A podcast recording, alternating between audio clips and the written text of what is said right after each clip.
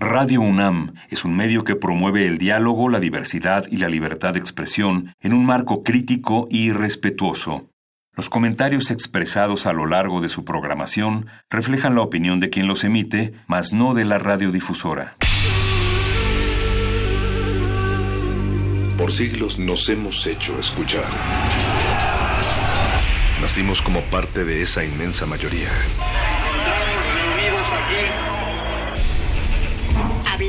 Escuchar. Debatir. Proponer. Cuestionar. Está en nuestra naturaleza. Seamos instrumentos de conciencia de nuestro pueblo. Usamos el sonido porque atraviesa obstáculos. Muros. Fronteras. Nosotros somos. La Resistencia.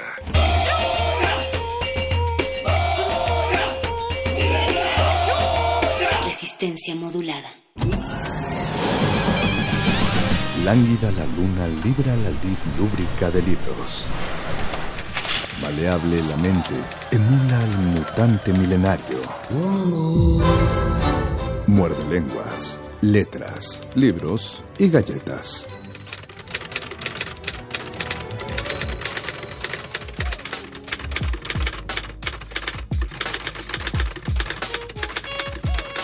Buenas noches, bienvenidos a este Muerde Lenguas vacacional, Muerde Lenguas de Semana Santa. Yo soy la voz de Luis Flores del Mal. Ustedes se preguntarán dónde está el Mago Conde. Yo también me pregunto dónde está el Mago Conde. Desapareció porque yo también he desaparecido de la cabina de Radio UNAM. Este es un programa grabado, pero no por ello va a ser un programa menos interesante. Pues si ustedes recuerdan todos los muerde lenguas que ya son 380 y tantos más o menos, no recuerdo que hemos tenido siempre hablamos de poesía, de ensayo, de que diga de poesía, de novela, spoken word, pero nunca habíamos tenido ensayo. Así que a mí me da muchísimo gusto hacer este muerde lenguas vacacional porque esta semana va a ser una semana de ensayo, ese género literario que tiene que se le hace mucho bullying, sinceramente. Quizás yo le hago bullying. Alguien me decía que es la que es una materia optativa y dicen otras cosas. Yo no lo sé, pero hay alguien que sí lo sabe y es un queridísimo amigo, un gran escritor, alguien que yo admiro mucho, es Rodrigo García Bonillas. Él está aquí con nosotros en la cabina para hacer este muerde lenguas, que será una especie de entrevista, compartir nuestras manías literarias, nuestros deseos de escribir y cuáles son las cosas que nos motivan a poder escribir o no escribir cuando no tenemos ganas. Rodrigo, buenas noches, ¿cómo estás? Buenas noches Luis, muchas gracias por invitarme. Estoy muy contento de estarlos visitando y de participar en este programa para hablar de ensayo. Rodrigo y yo nos conocimos hace hace ya unos ocho años más o menos en la Fundación para las Letras Mexicanas. Casi siete años, siete, ocho años, ¿no? Sí, más o menos en 2010. Más o menos cuando nos conocimos y este, estuvimos juntos como dos años. ¿no? Estuvimos juntos dos años. Y, compartiendo. Y casi, casi juntos literalmente, o más bien literalmente porque compartíamos cubículo. Yo mientras escribía mis poemas en un cubículo, el cubículo de al lado es una beca donde uno tiene que ir a escribir allí. Eh, en el cubículo de al lado estabas tú, Rodrigo, escribiendo ensayos. Sí, así es. Durante un, un tiempo incluso estuvo pegado parte de este ensayo en la pared. Todo lo tapizaste con las hojas, ¿no? Para hacer las, sí. las anotaciones. Creo que la primera pregunta es ¿por qué escogiste ensayo? Y quizás quizás me lo contaste hace mucho tiempo, ya no lo recuerdo. ¿Cómo fue que entraste a la fundación eh, y quisiste entrar para tener una beca para escribir ensayo específicamente, Rodrigo? Eh, bueno, yo antes de entrar a la fundación había escrito ya desde la adolescencia, poesía y narrativa, ¿no? Digamos, como uno empieza... ¿Escribías cuentos? Es, cuentos y poemas, ¿no? Y bueno, después de, la, de que entré a la carrera dejé de, escribir tanto poesía como narrativa y pues me dediqué básicamente a estudiar durante cuatro o cinco años literatura y no sé si a ti te pasó algo similar, pero yo dejé de escribir durante todo este oh, tiempo. No, yo escribía yo dejé de escribir. Y lo único que escribía era pues este los trabajos los trabajos no los trabajos eh, digamos todos los eh, los estudios no eh, todo lo que tiene que ver con prosa más bien reflexiva, ¿no? Prosa de no ficción, ¿no? En la mayoría de los casos. Casi siempre como análisis de textos y aquí el autor nos intenta decir tal cosa. Que primero puede ser muy cuadrado y muy académico, académico en un mal sentido, pero después uno va encontrando cierto juguito, ¿no? Y cierto Sí, gusto por eso. exactamente. Y este, bueno, hacia el final de la carrera hubo como un paso hacia más un intento de escribir de manera ensayística, ¿no? O sea, digamos tomando tomando el ensayo como un desarrollo libre, más que como una forma académica que sería el tratado. ¿no? El tratado, sí. o la monografía, ¿no? Entonces, este era como irse más hacia eh, la búsqueda de una prosa reflexiva eh, donde cupieran otros géneros, ¿no? Y bueno, después vino la aplicación, tenía allí algunos textos preparados, los mandé y, y me aceptaron, ¿no? ¿Aprendiste mucho en la fundación? Este, sí, Rodrigo. sí, sí, sí. Porque ustedes deben saber que la Fundación para las Letras Mexicanas funciona eh, con tutorías, es decir, unos talleres que se dan durante todo un año o todos dos años, eh, o durante dos años si se renueva la beca, en el cual cada género literario, que es dramaturgia, poesía, ensayo y narrativa, tienen su taller literario. Entonces Rodrigo tomaba un taller literario que era la tutoría impartida por Vicente Quirarte, el doctor Vicente Quirarte, y creo que la tomabas todos los jueves, algo así. Sí, todos Sí, los jueves en la mañana. Todos los jueves en la mañana. ¿Qué, qué aprendiste allí compartiendo con otros ensayistas? Este, pues básicamente eh, la experiencia del tallereo, ¿no? La, la experiencia de someter cada semana los textos a la opinión, ¿no? A la crítica de otros eh, ensayistas resultó bastante fructífera, ¿no? ¿Te Eh, dolía? A, a mí a veces me dolía que decían, oh, han criticado mi poema. Sí, pues este uno más bien entra ya predispuesto, ¿no? A recibir Sí, los ciertos golpes. ¿no? Este, y creo que uno hace una especie de uno se comporta estoicamente, ¿no? Ante la, la crítica porque no hay de otra. Sí. Es decir, una vez que uno se somete con gente que tiene cer- cierto criterio, ¿no? O gente en cuyo criterio uno confía, este, uno ya acepta la crítica, ¿no? Digamos, los, los golpes que, que uno puede recibir en Te cuanto al- acostumbras a eso. a los textos propios, sí. ¿Qué pasó después, Rodrigo, de la fundación? Nosotros salimos en 2012, imagínense, ya pasó un sexenio, un sexenio muy doloro- doloroso en muchos sentidos. Durante todos esos seis años, ¿qué hiciste? Hiciste un montonal de cosas. Y en ese hacer, ¿cómo fue que siguió desarrollándose tu trabajo creativo? Este, después de la fundación entré al FONCA, tuve un año de beca en el área de ensayo también O sea, se aventó tres años de beca, Rodrigo. Y este, posteriormente eh, hice una maestría también eh, en la UNAM. Seguías escribiendo también. Yo seguí escribiendo siempre, otros géneros incluso, ¿no? Este, traté también de que el ensayo, ¿no? Después de la experiencia de la fundación, se moviera más hacia, en mi caso, eh, la prosa poética a veces y a veces también la narración, ¿no? La narrativa. Escribiste también poemas. Escribí poemas, sigo escribiendo poemas. Sigues escribiendo Sí. poemas. Yo tengo dos de Sí, tus pero de libros. closet. Y sí son mu- muy de closet porque no sé si compartes mucho los poemas, yo me siento privilegiado por tener los poemas. Y de hecho también en cuestión de ensayo no sé, no compartes mucho, salvo ahora que tienes una primera publicación, ¿verdad?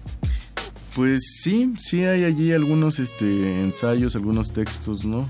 A veces crónica también, que es lo que me he dedicado a escribir últimamente, también porque estudio ahora un doctorado donde este, uno de mis temas es la crónica de viaje. Y estudias en Alemania. Estudio en. Berlín, sí, estoy Es estudiando allá. decir, vino desde Berlín para hacer esta entrevista y de paso y de paso a otras actividades que ya les contaremos. Eh, Rodrigo García Bonillas, escritor mexicano, te invito a escuchar una rolita para relajarnos un poco y vamos a volver y vamos a platicar sobre nuestros fetiches literarios y sobre nuestras supersticiones literarias. Esto es Muerde Lenguas, Letras, Libros, Galletas y Ensayo.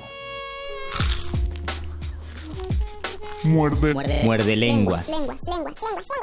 Yo, Mac, I don't even understand how they didn't understand you and that Mary Joy. Yeah, I Kick know, that old robotic, futuristic George Jetson Yeah, crazy joint. down, Just like Uniblab, robotic kicking flab, or flavor bitter batter, chitter chatter, matter than the Mad Hatter. I bet you buy shit, come by fatter. I got the data to turn your body into antimatter. And just like a piece of sizzling, you'll fit inside my stomach with the eggs and grits between. The king is what I mean. I mean, my man, get a cup and put some change inside your hand. Now hold up, let's make this official. Everybody, let's agree that MCs need a tissue. The folks my only issue. I bet your mama miss you, and I bet the Mac take off like an MX missile. No more you whining on the charts climbing as I make the phone kicking out more harder than a diamond. And if you didn't know who's rhyming, I guess I'm gonna say Craig Mack with perfect timing. You won't be around next year. My rap's too severe, kicking mad flavor in your ear. Here comes the brand new flavor in your ear. Time for new flavor in your ear. I'm kicking new flavor in your ear. Max, brand new flavor in your ear. Craig Mack, 1,000 degrees. You'll be on your knees and you'll be burning, begging, please. Brother, freeze. Man's undisputed deep rooted. Funk smoke that leaves your brains booted. This bad MC with stamina like Bruce Jenner. The winner takes with MCs for dinner. You're crazy like that glue. That think that you can outdo my one two that's sick like the flu. Shake 'em down, boy. I flip boy all the time. Cause boy, the rhyme you kicking ain't worth a dime. Seems like there's no competition in this rap world expedition. You come around and knock you out position. Knock 'em out. No flame could ever dig a grave. Both the Mac, the power pack, and black make it see man crack. And here comes a brand new flavor in your ear. Max, a brand new flavor in your ear. Here comes a brand new flavor in your ear. Time for new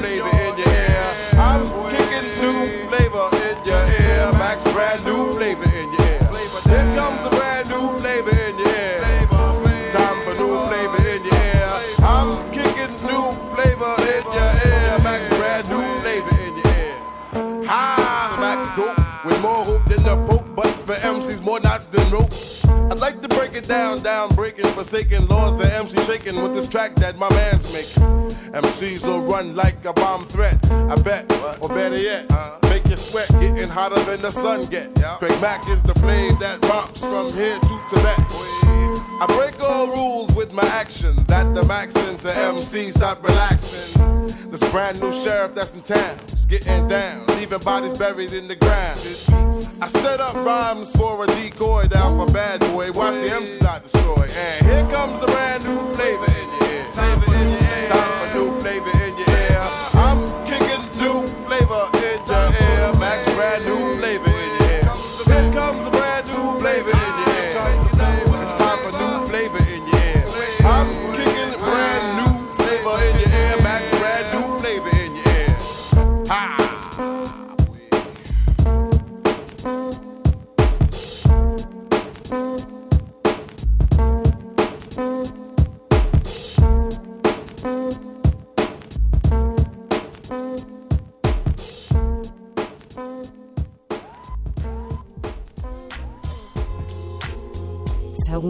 Muerde lenguas. Suas, suas, suas, suas. Regresamos con Rodrigo García Bonillas, ensayista, escritor mexicano, talentosísimo y un gran, gran amigo al que admiro mucho. Rodrigo, hablábamos sobre, sobre tu formación como escritor, tu formación académica, pero hay algo que siempre nos llama la atención y creo que a lo mejor tú lo también lo sufriste. Primero lo pienso un poco en la academia y luego en, en, en el asunto creativo que es no tener ganas de escribir. A mí me pasó, por ejemplo, cuando yo hice mi tesis y muchos de ustedes, muerde escuchas, también les va a pasar o les está pasando. Uno puede quedarse ahí navegando en un tema durante un año, dos años y no ser capaz de dar el primer paso o el primer teclazo. ¿A ti te ha pasado esta sequía en la vida académica y luego en la vida creativa, en la creación literaria, Rodrigo? Bueno, en la vida académica este, me pasa rara vez, ¿no? Entre otras cosas porque eh, uno no obedece allí a, a, los propios impulsos, ¿no? Sino a impulsos externos que, sí. que lo obligan a uno a escribir, ¿no? Y a estar eh, produciendo continuamente. De repente sí me pasa, ¿no? Este, en los textos que yo escribo por iniciativa propia, de llegar a una especie de desagrado, tedio, ¿no? Este, porque uno finalmente no está a gusto con lo que escribe, ¿no? Claro. Y eso a mí me causa cierta incomodidad. No sé si a ti te pase. Durante cierta época, ¿no? Uno se siente como menos eh, dispuesto, ¿no? A, a escribir y luego tampoco hay mucho ingenio en lo que uno escribe, ¿no? Mucha... Y por más que uno tenga, hay unas ganas raras que no son las ganas creativas, sino es el más bien un deseo de, pues sí, yo quisiera escribir algo, pero en este momento no me sale, ¿no? Algo sí. así.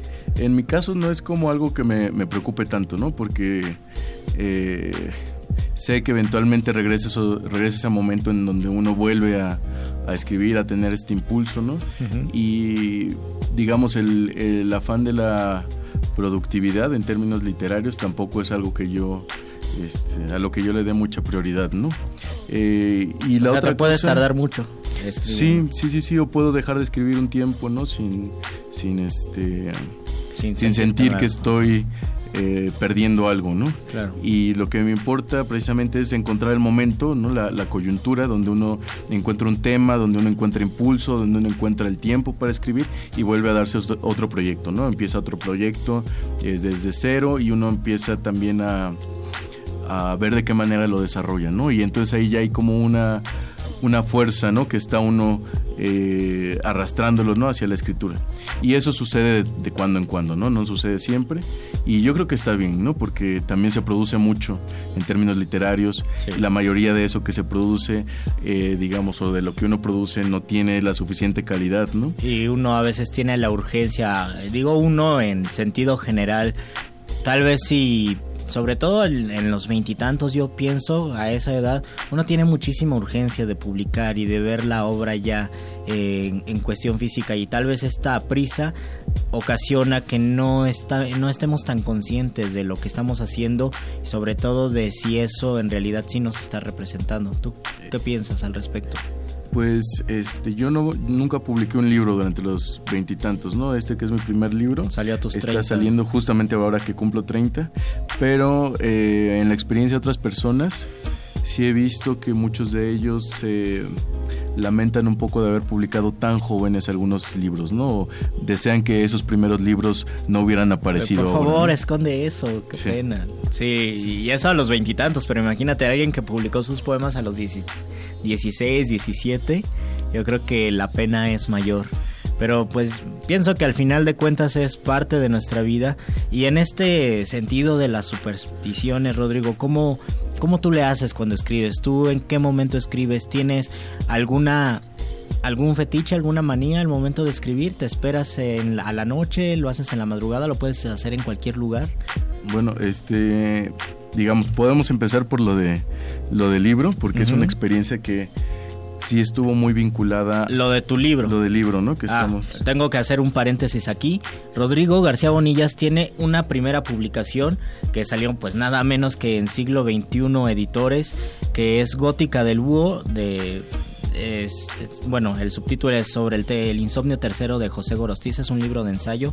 Eh, ya nos hablarás más sobre este libro. Acaba de salir y se acaba de presentar justo hace un par de semanas en la FIL de Minería. Y pues de este libro es del, del que vas a hablar, de cómo fue tu proceso. Eh, yo lo empecé a escribir hace ya varios años y en aquel tiempo yo era mucho más supersticioso, ¿no? Entonces, digamos, la escritura de este libro sí estuvo rodeada de eh, búsquedas, ¿no? Hacia ciertas atmósferas, eh, sobre todo las que están vinculadas con el insomnio, ¿no? Y también porque hay algunos temas allí medio diabólicos. ¿Cuáles, ¿Cuáles eran tus supersticiones allí? Este, empecé durante, durante este tiempo a leer muchos libros sobre ocultismo, alquimia, eh, ciencias herméticas, ¿no? Y la otra cosa es que yo escribí buena parte del libro durante el insomnio también, ¿no? Digamos, era un libro sobre el insomnio, desde el insomnio y bajo la premisa de que también la escritura durante el insomnio, que era lo que yo investigaba como objeto, eh, en cuanto a técnica podía producir un tipo diferente de prosa, ¿no? También una prosa que a veces iba más hacia unos viajes, eh, lo que yo llamo alucinados, ¿no? Que es precisamente este estado Sí. antes de, de que uno se vaya a dormir, ¿no? Que ya empiezas Durante la a, madrugada. empiezas a divagar y empiezas a confundir las cosas con personas Sí. y tu cerebro empieza a unir cosas que puede ser poético, yo pienso.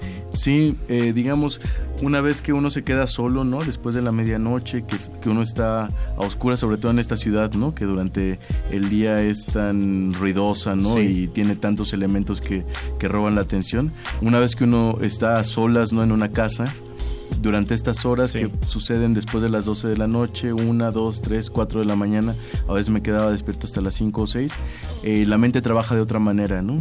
Eh, la mente empieza de repente a avanzar muy de manera muy rápida, ¿no? Con una cierta aceleración, uno empieza a ver ciertas cosas de una manera distinta, lo familiar cambia de cara, ¿no? Y digamos durante este insomnio o durante los insomnios también la escritura eh, adquiere distinta calidad, ¿no? Entonces era algo que a mí me interesaba, ¿no? Tanto porque era sobre lo que estaba escribiendo, como por el hecho de que yo quería que esas experiencias se reflejaran en la manera de escribir. Ese ritual que tenemos los insomnes, de, como dices, de las 12 de la noche a las 4 de la mañana, que yo creo que hay dos tipos de insomnes que pueden o no realizar el ritual y son los que tienen responsabilidades a las 8 de la mañana y, para, y si tienen insomnio a las 4 de la mañana están sufriendo y se torturan pensando que van a dormir 4 horas y los que pueden despertar hasta tarde y no te importa, entonces es un insomnio que yo creo se disfruta mucho y se convierte en, muy en algo muy creativo porque tienes toda la disposición de tu tiempo y sobre todo ya no hay ruido, ya puedes enfrentarte tal vez para escribir. ¿Tú lo, tú lo sentías así? Sí, este, también porque em, mentalmente me estimulaba, ¿no? Me, me estimulaba a estar solo, a oscuras, ¿no? Eh, enfrentándome con las cosas que me interesaban, ¿no? Sin otra preocupación, También eh, ya no hay nadie que esté a uno hablándole en el Facebook, ¿no? O en, digamos, hay poca gente. Y uno reconoce también a los insomnes en el Facebook, ¿no? Sí, exacto. Gente que está conectada este, a las 3, 4 de la mañana. Y ahora te conviene, yo cuando hablo con Rodrigo pienso, él está allá y son las... Él me habla a las 4 de la mañana de Alemania y aquí son las 8 de la noche, por ejemplo. O ya sé que cuando te hablo a las a las 4 de la mañana, eh, sé que no me vas a contestar porque tú has de estar dormido, ¿no? Cosas así. Sí, este, digamos, uno viviendo en otro uso horario se acostumbra, ¿no? A hacer estas estas cuentas para saber qué está pasando, ¿no? Es algo, es algo que ahora se permite, sobre todo gracias al internet. Antes supongo que uno se podía separar más fácilmente, ¿no? Porque era más eh, difícil comunicarse, era más escasa la comunicación. Por ejemplo, yo cuando tenía la, la beca de la fundación, escribía durante el insomnio y me renunciaba completamente al internet, no tenía ni siquiera una laptop o sea, sí había internet en mi casa, pero tenía que aprender la computadora de la familia y luego ya dormir. Entonces, y las redes sociales tal vez sí estaban, pero no era tanto como ahora. O sea, en ocho años ha pasado mucho y creo que eso sí te sustrae de la vida, ¿no? De los asuntos y te pones a escribir completamente. Exactamente. Eh, ahí, ahí Rodrigo, ¿tú qué, tú cómo haces cuando escribes? Eh, tienes, tienes un cuaderno especial, tienes hojas, eh, escribes en hojas especiales, escribes en computadora. De esto quiero que regresemos para platicar y ya sobre todo de tu libro Gótica del Búho que se acaba de publicar en siglo XXI Editores. Pero mientras tanto vamos a escuchar otra rolita y regresamos para seguir platicando con Rodrigo García Bonillas. Muerde lenguas. Muerde lenguas. Oh Señor, eres mi luz. ¿A quién temeré? ¿A quién temeré? Señor, eres mi luz. Solo pido que me guíes, que me guíes por la vereda recta que las veces que yo luche, oh Señor, sean por la razón correcta, porque, oh Señor, sabe que he pecado, siempre creí que será el todo. Señor, tienes la respuesta,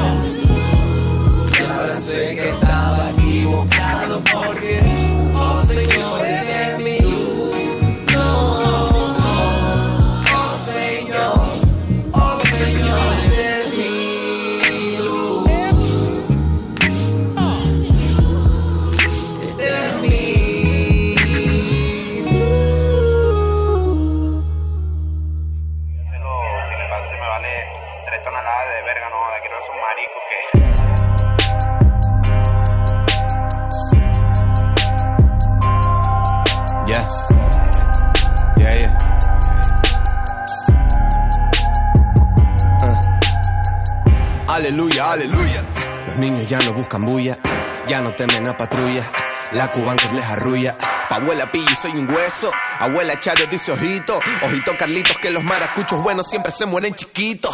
Hablo de amor y me temen. Es un rollo que no entienden. Cadillac verde, fumo verde. Tú sé María, no rebelde. Aterrizo en MX y voy directo a Polanco. Estoy en Antar y me apuntan, no me tira al suelo, voy de lino blanco. Ey, aleluya, aleluya. Aleluya, aleluya. Ya no estamos en la olla, invito a cenar el morismo Toyuya. Cambian la B de PNMP para que diga bisonte. Si el sin de estos de tacoronte, porque darle un típico tafonte. Uh, nada de eso, nada. El niño del la vuelve a ganar, yao, yao. Llegó el momento de crecer, y no hablo de mí sin usted. Una burria niños hechos cherrios, agujereados, cementerios llenos y fuera no tienen la voz. Yo vengo a darla, me pongo serio. Estas son las nuevas reglas. Traigo preguntas y respuestas. Estoy buscando consecuencias que entiendan que traigo la palabra para sanar. Puyo, el trono es pa' mí. Dani, el trono es pa' mí. Gino, el trono es pa' mí. Michael, el trono es pa' mí. Hace música, pero es pa' mí. Hay hueco patos, pero es pa' mí. Les quiero un montón, pero es pa' mí. No es delito luchar por lo que es pa' mí. Chacho, agüita pa. Canto y llora la mamá. Canto y llora ser rufián. Canto y saben que es real. Los niños juegan con cacharras de gas. Aprenden chiquitos que ya no hay piedad. Nunca lo creyeron, pero hablo de amor y sienten que tiene que existir algo más. Muerde, muerde, muerde. Muerde lenguas, muerde lenguas. Lo malo de crecer no son las canas, crecer no son las canas, ni las ojeras tatuadas por los años, tatuadas por los años. No es la duda agazapada en los rincones, ni la colección inacabada de fracasos, de. Lo malo de crecer no son las ruinas, crecer no son las ruinas, ni que el invierno dure más que los veranos, dure más que los veranos. Lo malo de crecer son las espinas, crecer son las espinas. Cuando no saben a nuevo los pecados. Yo no era el chico popular del instituto, yo era un don nadie que vivía improvisando. Hasta los 18 virgen y de luto, la reina del baile nunca me regaló un tango. Tarde aprendí que el amor dura un minuto y que el resto de la vida te lo pasas esperando. Luego con 23 ya me fumé un canuto y ahora mírame, 10 años después me estoy quitando. Empecé a escribir de niño en los 90 creo, con un estilo feo y un alma sedienta. Ahora con 30 mi rima es más atenta, pues solo intenta calmar la sed que atormenta el deseo.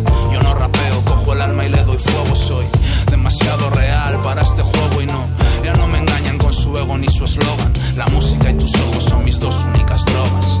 ¿Cómo explicar de lo que escribo? Lo mío es intuitivo, como el pájaro que canta sin tener motivo. Ando celebrando que estoy vivo, en la música soy libre cuando el mundo me tiene cautivo. Yo sé de la pasión y del tedio y sin ti no sé vivir, pero contigo me agobio. La vida mata pero no tiene remedio. Aquí cada canción es una nueva transfusión al folio. Yo siempre quise ser un delincuente para escaparme de la ley, de la gravedad. De niño quise vivir para siempre, ahora solo escribo para engañar a la soledad. Suelo enamorarme fácilmente, suelo confundir el deseo y la necesidad. Lo bueno del silencio es que no miente y lo malo de las palabras es que a veces dicen la verdad. Orgulloso de mi gente y de mi lapicero, yo represento al alfarero, al amor verdadero. Soy rapero pero no llevo sombrero, prefiero la corona de sudor de mi barrio obrero. Camarero, por favor lléneme el vaso, mi musa no me quiere y me han echado del parnaso. He cada paso, así que por si acaso la muerte llama, di que llego con retraso. Por eso brinda conmigo, hazte un porro hermano y brinda conmigo. Por lo que nunca fui, por lo que siempre he sido, por lo que no recuerdo y por lo que nunca olvido.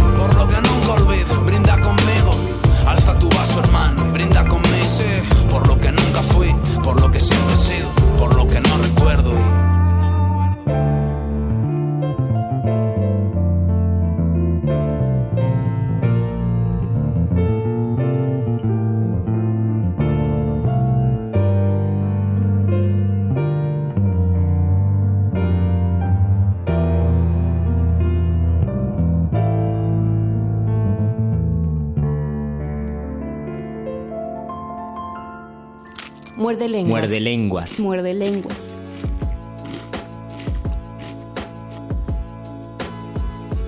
Regresamos a este muerde lenguas vacacional.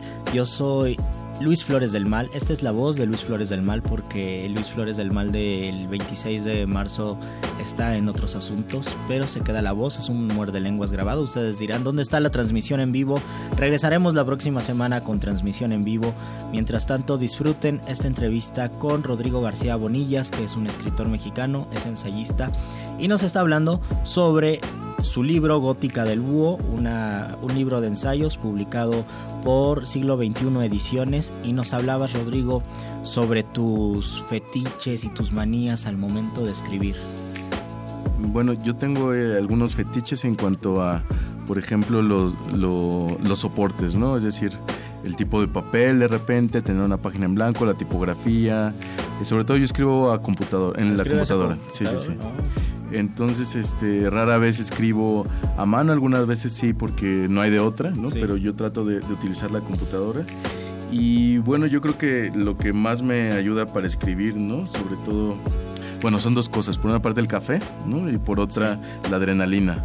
Es decir, a mí me, me, me ayuda mucho tener eh, la urgencia de entregar algo, ah, ¿no? Porque eso me, me permite, digamos, este que mi cabeza trabaje más rápidamente, ¿no? Sí, sí, sí. De otra manera, uno está, bueno, no sé si a ti te pase, pero cuando uno no tiene esa urgencia, uno puede dilatarse demasiado puede en la decir, no, tal vez no, no es el momento y, y porque no es el momento ya no tienes el mismo ritmo. Y creo que eso se siente mucho en la escritura. Cuando uno es lector encuentra cierta vertiginosidad en autores, que se nota que lograron eso, que lograron como ese meneo de tener que decir las cosas, no sé si tenían el compromiso con ellos mismos de entregarlo en algún momento, pero se nota que hay algo de rapidez, pero en, un buen sentido, o sea, encaminada a que se escriba de una manera que fluya. ¿Así es tu caso?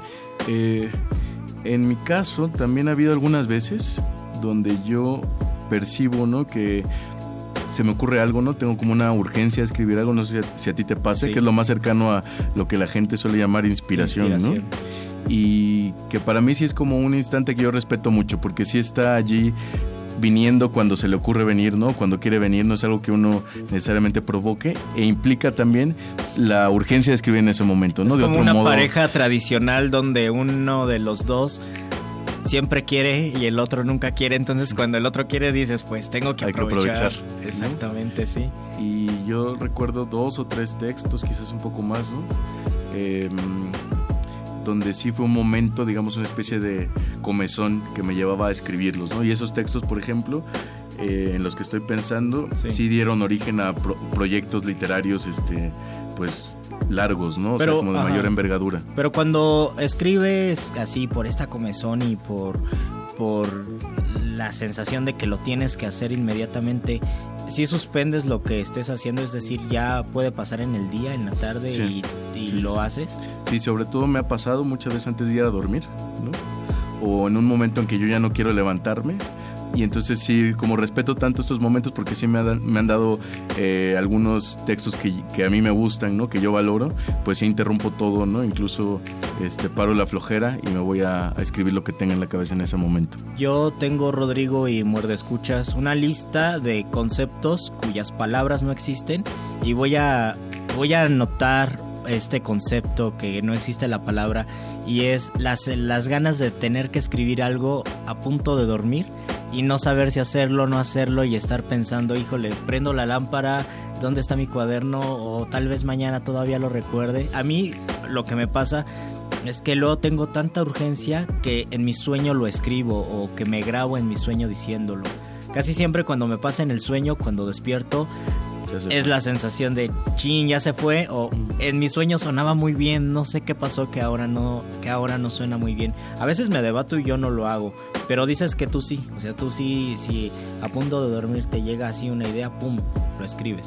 Pues digamos que habiendo echado a perder precisamente por no quererme levantar varias veces ideas que quizás hubieran sido buenas no eh, eh, o que se hubieran podido desarrollar de una de una este, buena manera pues digamos uno escarmienta, ¿no? Y ya para las próximas veces uno este se levanta. Sobre todo en un par de ocasiones se me borraron textos también.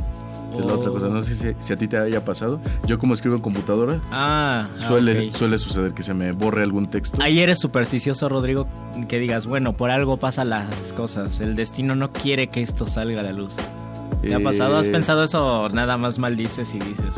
No, pues ¿Qué nada más me pasando? enojo más bien, Sí. ¿no? Este, yo creo que es como una un aprendizaje también, ¿no? Sobre la lo efímero, lo lo volátil de la Sí. literatura, ¿no? En el tiempo de la creación. Ya después viene el momento de la de la reescritura, de la corrección, ¿no? De la edición, pero digamos en este momento donde todo es tan frágil, ¿no? La otra cosa es que también una vez que uno tiene este impulso, Sí. eh, uno tiene que estar convencido de que el texto va a seguir, ¿no?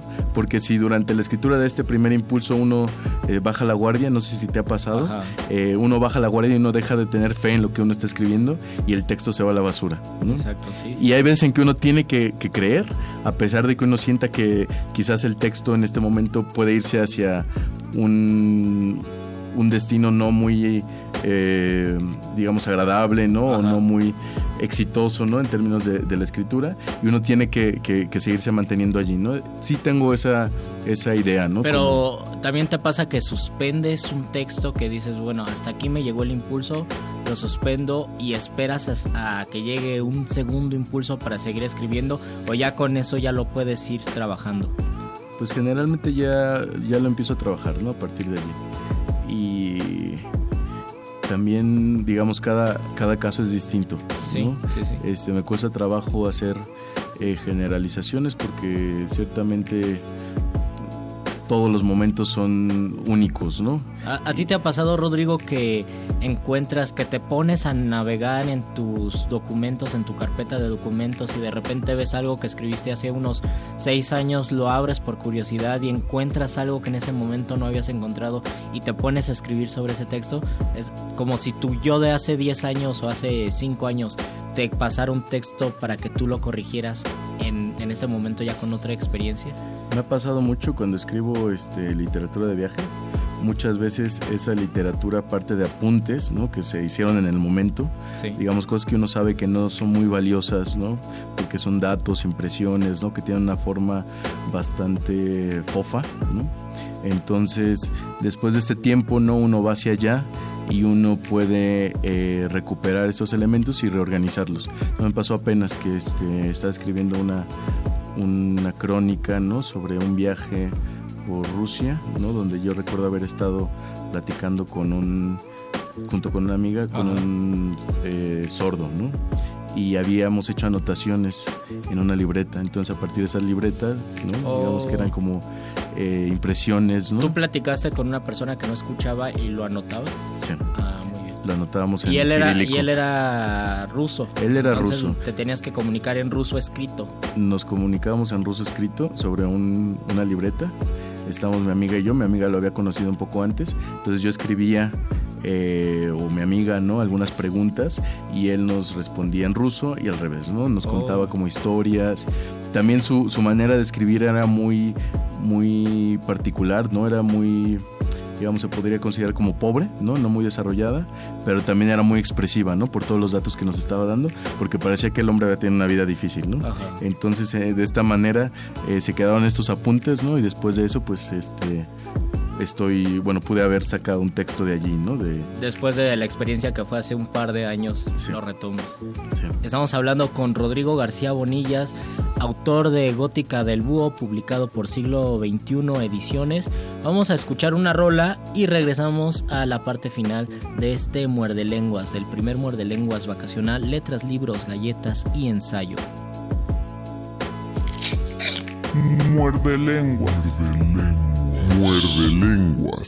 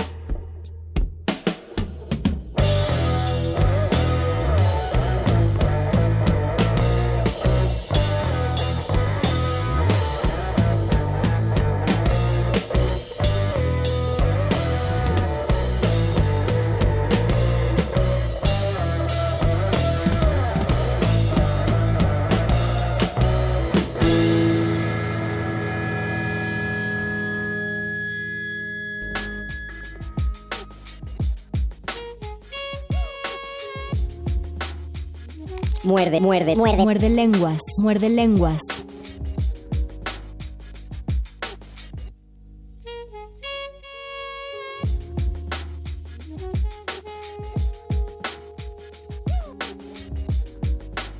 Lo cotidiano se encuentra trastrocado en el insomnio tercero. El retrato no está inerte, los objetos de uso diario son naturaleza muerta y el goteo que suele vivificar con su hidratación es inquietante y provoca el insomnio. Aceptar la premisa de que la casa ya no es el lugar familiar durante el insomnio conduce al estado de creación de imágenes poéticas, ya que la poesía, dice Shelley en el ensayo Defensa de la Poesía que Gorostiza cita en sus notas, cito, depura nuestra visión interior de la capa de familiaridad que nos oculta la maravilla de nuestro ser. Fin de la cita. Es lugar común que recurre a pugnas de opacidad y transparencia que se resuelven en lo maravilloso, se inserta con un nuevo signo a lo largo del siglo XX. En Gorostiza se actualiza con el tema de las esencias y con la intervención de un ritmo que interrumpe el caminar a ciegas en un aire de familia y nos arroja en un campo húmedo, amenazado de abismo. Así aparece en la pieza Doña Elvira Alcalá, de Gorostiza, cito.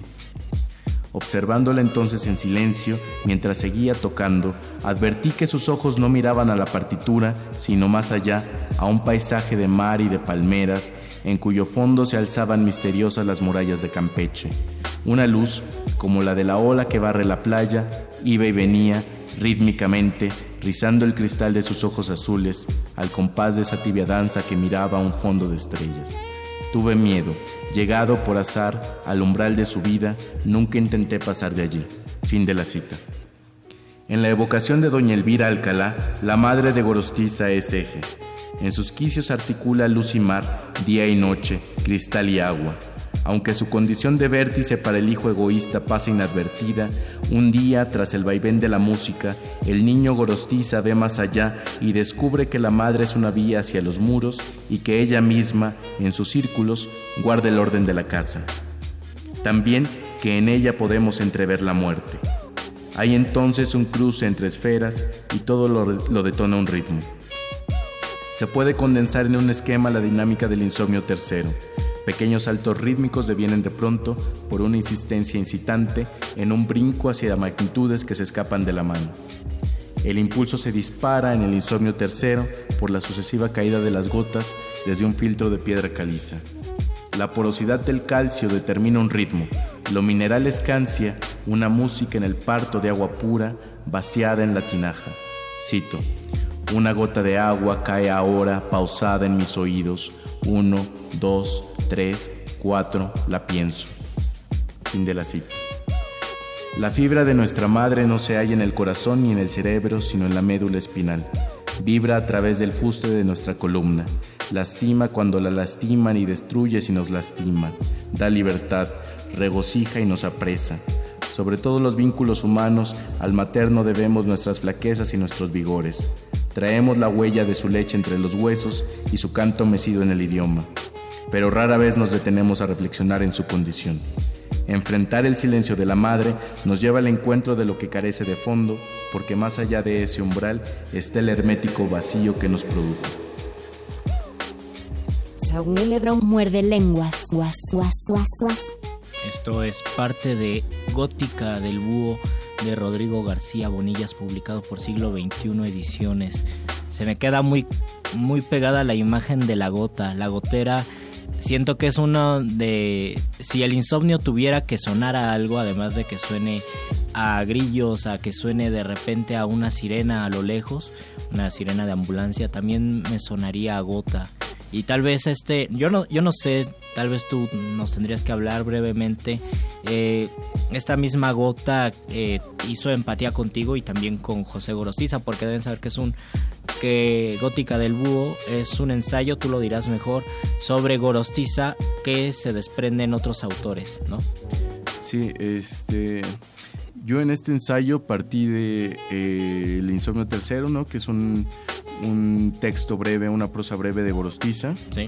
Y bueno, este texto, ¿no? Se presume, por lo menos así es la idea de Miguel Capistrán cuando recopiló este texto, que es el germen de Muerte sin fin. Entonces yo tomo esta idea, ¿no? De Capistrán para desarrollar eh, este libro.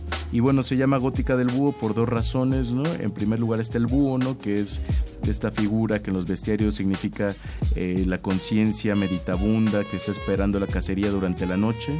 Es el ave de la sabiduría. Es completamente nocturno y sabio. Nocturno, sabio y también es un, ave que caza, ¿no? Que está esperando. ¿Y por qué, y por qué gótica? Bueno, la otra razón era precisamente gótica, ¿no? Porque durante el, insomnio, ¿no? En este poema de Gorostiza hay una gota que le impide al poeta dormir, ¿no? Esta gota mata el sueño. Oh. Entonces, lo de gótica es una, un juego de palabras, ¿no? Entre gota y gótica. Y entre diminutivo cubano, una gotita. Sí, una gotica. Una gotica. Y también tiene que ver, por ejemplo, con, con este el gótico literario, ¿no? En el sentido de esta tradición medio diabólica, ¿no? Y que también es oscura. Más bien es, oscura, sí. Eh, hay un lugar, eh, hay un castillo, ¿no? Hay una construcción donde los personajes están siendo acosados por fuerzas diabólicas que trascienden el tiempo, ¿no? Y tal vez por este Ica y que es esdrújula, la palabra suena, suena como un tratado, así como semántica de las cosas, poética de la imaginación, gótica del búho. Y luego también está el, eh, la arquitectura, ¿no? Es decir, en el texto hay una relación entre, en el texto de Gorosiza, quiero decir, entre la gota y el mar, ¿no? Igual que en la, en la catedral gótica hay una relación entre la ojiva y todo el, todo el edificio, ¿no? Esta, esta división en cláusulas, ¿no? Que también tiene que ver con los, los tratados medievales, ¿no? Según Panofsky. Entonces hay una, una serie de, de juegos allí entre gota, gótico literario, gótico arquitectónico, este, también eh, todo lo que tiene que ver con lo hermético, ¿no? Con lo que Fulcanelli llama eh, lenguaje gótico, argótico, ¿no? hermético, ¿no? Entonces, eh, todo esto es parte de un entramado simbólico, ¿no? metodológico que yo expongo en uno de los apartados del libro. Y bueno, finalmente aquí en el título están los dos elementos, ¿no? El ave, ¿no? Que simboliza también el poeta, insomne, que está esperando la cacería durante la noche para producir más poemas, y la gota que lo está, le está matando el sueño. La gota entonces es algo, una gota pensada como algo que no me gusta escuchar.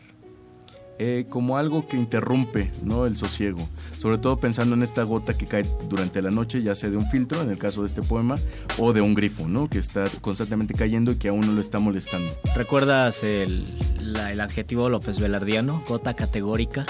Se gotea. No, no, sé si lo llegas a poner en, el ensayo, lo pones su gota categórica. Es creo que una de las mejores maneras de mencionar ese goteo, porque no es un no es una gota en realidad, es, es un goteo, pero parece que uno está escuchando siempre la misma gota. Ojalá algún muerde escuchas haya escuchado este, este muerde lenguas en la noche. Eh, bueno, sí en la noche, pero en una gotera. Creo que es sería una gran experiencia. Por último, Rodrigo, ¿cómo, cómo conseguimos tu libro? Este, bueno, siglo XXI tiene distribución en las principales librerías.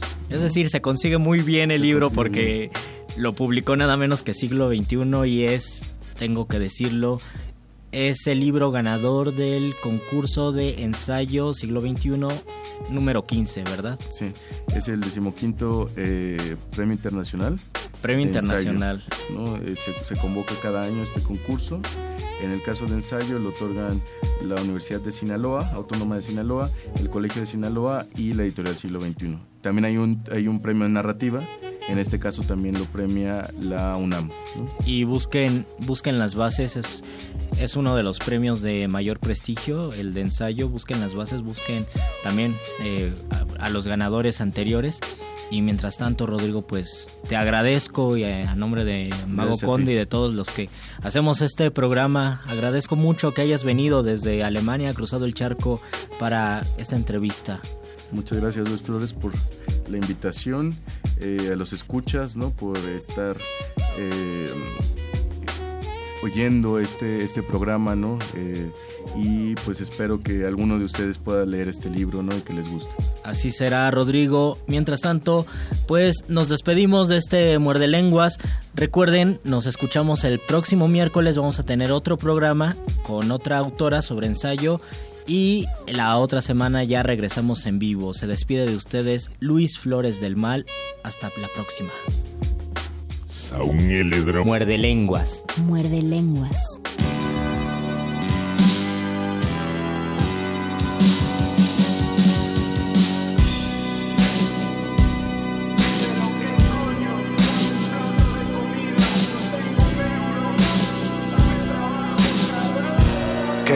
Estás haciendo con tu vida? Dólares mentales, carteras vacías, ajar todo lo que podía para ir a machacar las vías porque no tenía, pero se conseguía de necer real. Actitud mental, de nada compramos por siempre jamás. Si no hay dinero habrá que ir a robar, no somos de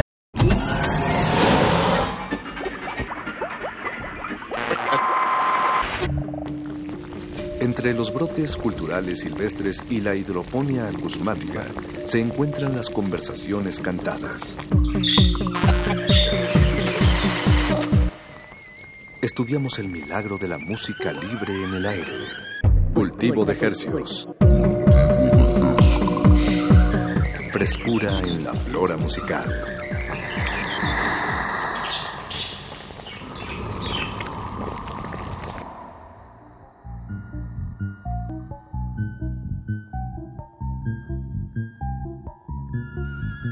Organismos audiosensibles inmersos en una noche vacacional de Semana Santa. Esperemos que todos estén disfrutando. Ya comienza otra emisión de Cultivo de Hercios. El laboratorio musical de resistencia modulada donde disectamos y propagamos las más frescas sonoridades que hacemos llegar hasta sus oídos. Por el 96.1 de FM XEUN Radio UNAM transmitiendo totalmente en vivo. Normalmente. Normalmente. Pero, no les vamos a mentir. Eh, esta semana en Radio UNAM no hay, no hay programas en vivo más que Primer Movimiento, me parece. Ellos siempre están en vivo. Saludos a nuestros hermanos de Primer Movimiento. Pero no, Resistencia Modulada esta semana va grabado eso no significa que vaya con menos cariño radiofónico del que, del que normalmente nos, nos pues, procuramos eh, compartirles a todos ustedes. Muchas gracias por su sintonía. Hoy es lunes 26 de marzo y son pasadas las 9 de la noche. Y Apache, eh, pues bienvenido tú a tu laboratorio de confianza radiofónico. Paquito de Pablo, siempre un gusto estar detrás de estos micrófonos y pues lo, lo importante de esta sección musical de resistencia modulada es traerles pues música fresca que sucede aquí a los alrededores, música hasta sus oídos. Música eh, fresquecita, nuevecita, eh, y nos gusta charlar con la gente que la hace, que la compone, que la canta. Esta no es la excepción. Tenemos eh, esta noche un proyecto oriental.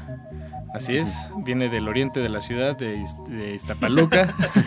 del lejano oriente. Del lejano oriente de esta ciudad. Eh, el proyecto se llama Los Camer y le damos la bienvenida a el mismísimo Camer. ¿Cómo estás? Muchas gracias, muchas gracias por la invitación. Estoy muy muy contento. Se respira muy buena vibra aquí en, el espacio. Eh, procuramos, procuramos este, que, esté sanitizado. Ese es el, olor a mentita que, percibes. pues es uno de nuestros químicos. Claro, los, micrófonos tienen cubrebocas. Eh, pues ya nos, lavamos bien los oídos, nos echamos nuestro, nuestro astringente para que todo lo que salga a través de estas frecuencias pues sea eh, una sana propagación de la cultura. Pues bienvenido, Camer. Eh, ya, ya habías estado antes en Radio UNAM, tocaron aproximadamente hace un año aquí en la sala Julián Carrillo. ¿Estoy lo correcto? Sí, sí fue así. Este, fue un concierto bastante agradable. De hecho, fue la primera vez este, que estuvimos en contacto, creo que sí, con, con Radio UNAM y creo que fue bastante agradable.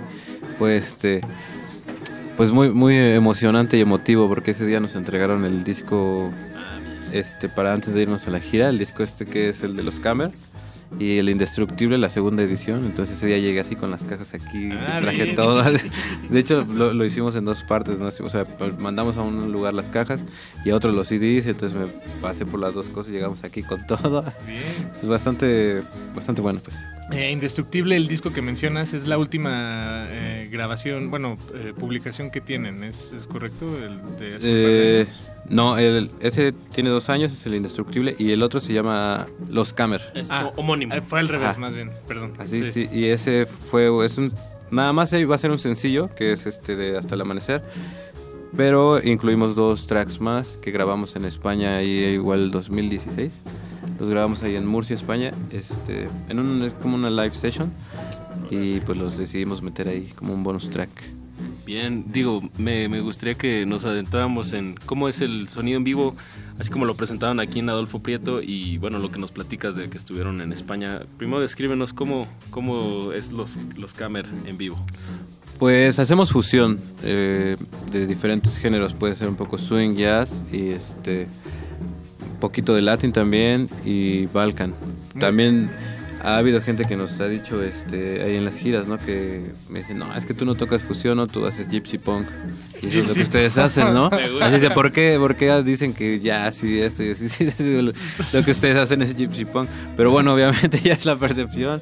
Y sí, porque eh, como es el, el show de los cámaras en vivo, pues es más explosivo, es este, pues una fiesta en realidad como el, bueno la música Balkan pues de ahí viene no de, de una celebración y de, del éxtasis eh, de, sí de, estar en sí sí de entrar en comunión extasiada con, con los seres queridos Sí, pues creo que nosotros le eh, intentamos hacerlo a nuestra forma, porque nos, en realidad no somos como una banda balcánica así Exacto. tradicional, o tenemos algunos tintes y, y estamos adoptando un poco más, pero sí lo hacemos a nuestra forma, no es a- o sea, no somos tan como tiene que sonar así porque esto es el Balkan suena así o el klezmer es así exactamente, sino pues sí lo hacemos un poco más vulgar, yo creo que lo hacemos este a, a lo que lo nosotros punk. entendemos, sí exacto, ¿no? Sí. Hasta llegar un poco a- a- al punk.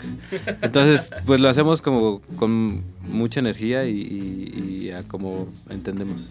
Eh, me, me decías que ahora en, en este momento los Balkan son, perdón, los Kamer son cinco integrantes, eh, los que Sí. se- por lo menos cuando se presentan en vivo, me imagino que los que normalmente van a los ensayos son estas cinco personas. Sí, con- pues somos una base, ¿no? El de la banda y a veces tenemos este invitados, a veces somos seis, a veces somos siete, ocho, nueve, diez.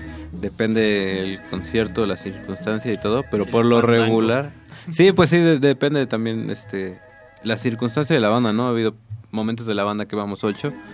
Y este ocho hicimos la gira de- del año pasado en Europa. Y este año vamos a hacer seis y vamos a, eh, en el Caribe cuatro nada más. Entonces creo que pues la base somos cuatro y Iram que es la trompeta es el que a veces va a veces no. Es parte de la banda pero también tiene otras responsabilidades que le ha costado un poco de trabajo estar siempre en todos los shows. Casi en los ensayos siempre está pero el tema de los shows es un poco más difícil Bien, pero un proyecto, pues me refiere a que es algo muy vivo y adaptable, ¿no? Al, al- a lo que al escenario, a la, a la oportunidad y pues se me hace como también eso también se me hace como gypsy punk. Pues creo que hemos logrado amarrar las canciones, este, o sí, eh, conjuntarnos entre pues la base. A veces tocamos en la calle nada más tres, ¿no? Que es Alan eh, en la guitarra, Balú en el saxofón y yo en el bajo. Tocamos sin percusión, tocamos así, eh, Mm. así estamos este, afuera del metro Buenavista. Eso te iba a Ahí preguntar, por ¿en- si en- ¿Normalmente es en el mismo Sí. sitio? Sí. Normalmente ahí, pero a veces vamos al centro también, de repente pues, nos alocamos y no, pues ahora vamos a otro lado. Y ahí estamos vendiendo nuestras, este, nuestros discos y pues ahí tocando en la calle. Bien, y, y por- ¿hay alguna, algo que podríamos llamar eh, o considerar, o bueno, más bien que tú consideres, no, no, déjate nosotros, eh, una escena balcánica aquí en la Ciudad de México, o déjame hacer la pregunta de otra manera, quédate con la que quieras. Eh, ¿A dónde, eh, dónde son los espacios donde suenan eh, proyectos como, como los Camer aquí en la ciudad? Pues yo creo que sí existe la escena, ¿no? Pero está muy difícil aún. hay muy buenos exponentes, pero creo que sí hace falta un poco de público y, y lugares. Por ejemplo, el Foro Ilvana ha tenido bastantes, Ah, ¿no? Él está El bastante Foro abierto. Metro al- Hidalgo, ¿no? Sí, está como bastante abierto al- en el hecho de nuevas, nuevas proyectos o cosas underground que en realidad son underground, ¿no? Porque hay otros foros que para mí son más, este, pues modistas, ¿no? Que dicen, no, yo soy este, bien izquierda y bien eh, para el underground, pero si el ska está de moda, pues puros toquines de ska. Y si esto está de moda, pues Mm. puros... ¿Sí me explico? Entonces Sí, creo sí. que, por ejemplo, este foro Ilvana sí ha, pues, ha aceptado proyectos de diferentes y el, el Balkan ha hecho bastante ahí. El 246 creo que también ha tenido bastante movimiento. Pero sí creo que hace falta un poco les, más que músicos, bueno, siempre hacen falta músicos, ¿no? Para enriquecer la escena. y, nosotros entre músicos enriquecernos. Pero creo que también la gente un poco el apoyo, que pues que compren los discos, que busquen más, ¿no? O sea, que no se queden como, ah, pues el Balkan es Goran Bregovic. Exacto. Y, y eso es el Balkan, ¿no? Así, nacional también es diferente. Y hay gente como nosotros que lo hacemos pues muy muy muy este muy vulgar como lo decía y hay gente que lo hace muy este muy estricto no que también es bastante bueno entonces creo que la escena está bien está buena pues pero sí nos hace falta un poco de apoyo también de la gente no que la gente que nos escucha que vayan a los conciertos que, que se involucren un poco más en la escena. Si en realidad les gusta no mm, sí no de acuerdo de acuerdo. Ir a los conciertos no creo que esa es la pagar, tu entrada. Sí de hecho y algo de que trae la banda es apoyo directo. Ah, ah, los conciertos también son baratos, ¿no? O sea, creo que hay muy buenas bandas y así 50 pesos, 80, 100. Y creo que ahí falta invertirle un poquito de, del público, ¿no? No es reclamo, sino es, es como... Una invitación. Sí, claro, ¿no? Se invita a que si les gusta una banda, pues no, no los, solo los Camers, sino cualquier otra. A que no lo vean como un gasto, sino una inversión. Claro, porque creo que se, la pasan bien y, y, se divierten, ¿no? Ir a ver una banda, o al menos en la escena Balkan, que las hemos visto nosotros, que hemos compartido mucho, pues creo que es bastante divertido, ¿no? Es una buena fiesta, es como mucha alegría. Bien. Y allá en Iztapaluca nos decías, eh, la, verdad no recuerdo si fue al aire o fuera del aire en, la charla que tuvimos antes, pero eh, nos decías que hay muchas bandas allá en, en Iztapaluca. Allá también hay eh, escena de, de, Balkan, o cómo describirías lo, pues que creo que de Balkan no, que yo recuerde, no, pero hay de eh, creo que y rock urbano. Hay como de diferentes cosas también de garage, de garage mm. punk, este ¿Qué más? También de surf había por ahí todavía y como de, de metal o metal. sí, no me regañan. dónde está la sílaba tónica. Este, sí, creo que también hay de reggae, de reggae existe, pero muchas de ellas son, como bandas independientes, igual que hacen música original. Hay muchísimas bandas de covers, ¿no? Claro. De covers así tradicionales de rock, de esas que ya no deberían de tocar, sí pero... Esas sí son, tocando la planta y... Sí, creo que eso ya debería de pasar a, la historia. Pero también hay una escena resistente que está haciendo música original y música nueva, ¿no? Y de diferentes géneros, te digo, desde el reggae, ska, también hay este el punk y creo que en Ixtapaluca hubo un, un, auge de hace como 15 años para acá de muchos músicos de diferentes este de diferentes géneros ¿Y, hay algún espacio o espacios que, ubiques donde... En Ixtapaluca no, pues es difícil. Eh, antes era bastante interesante porque era...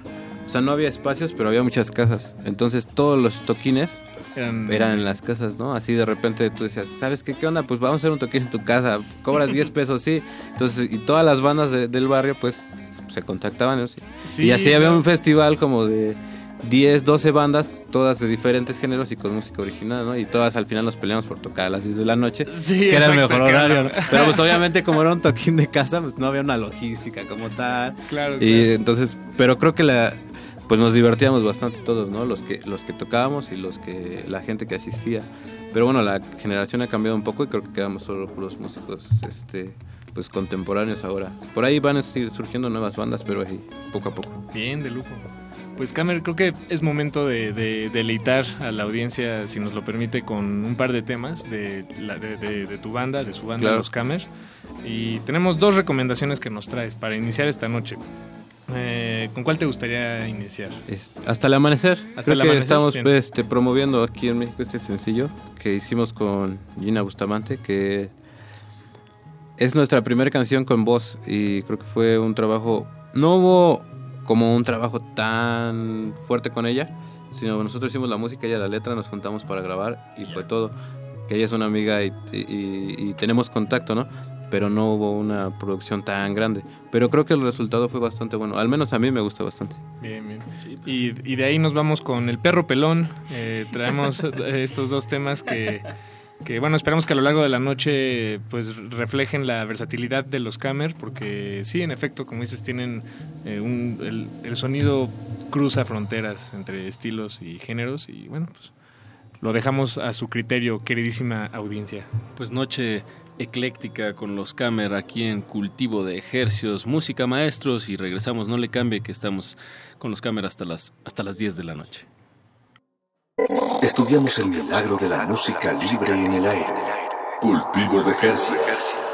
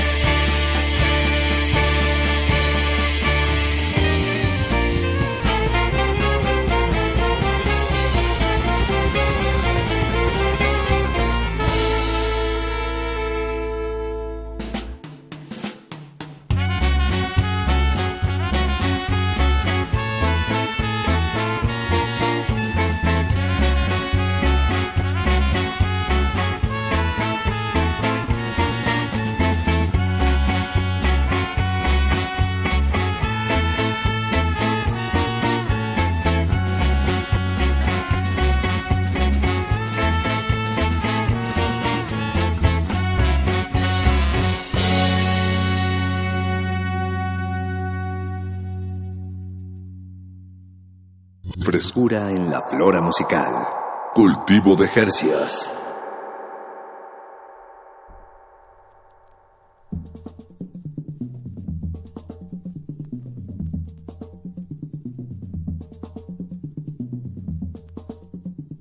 Acabamos de escuchar El perro pelón y antes de eso escuchamos Hasta el amanecer, ambos temas de los Camer.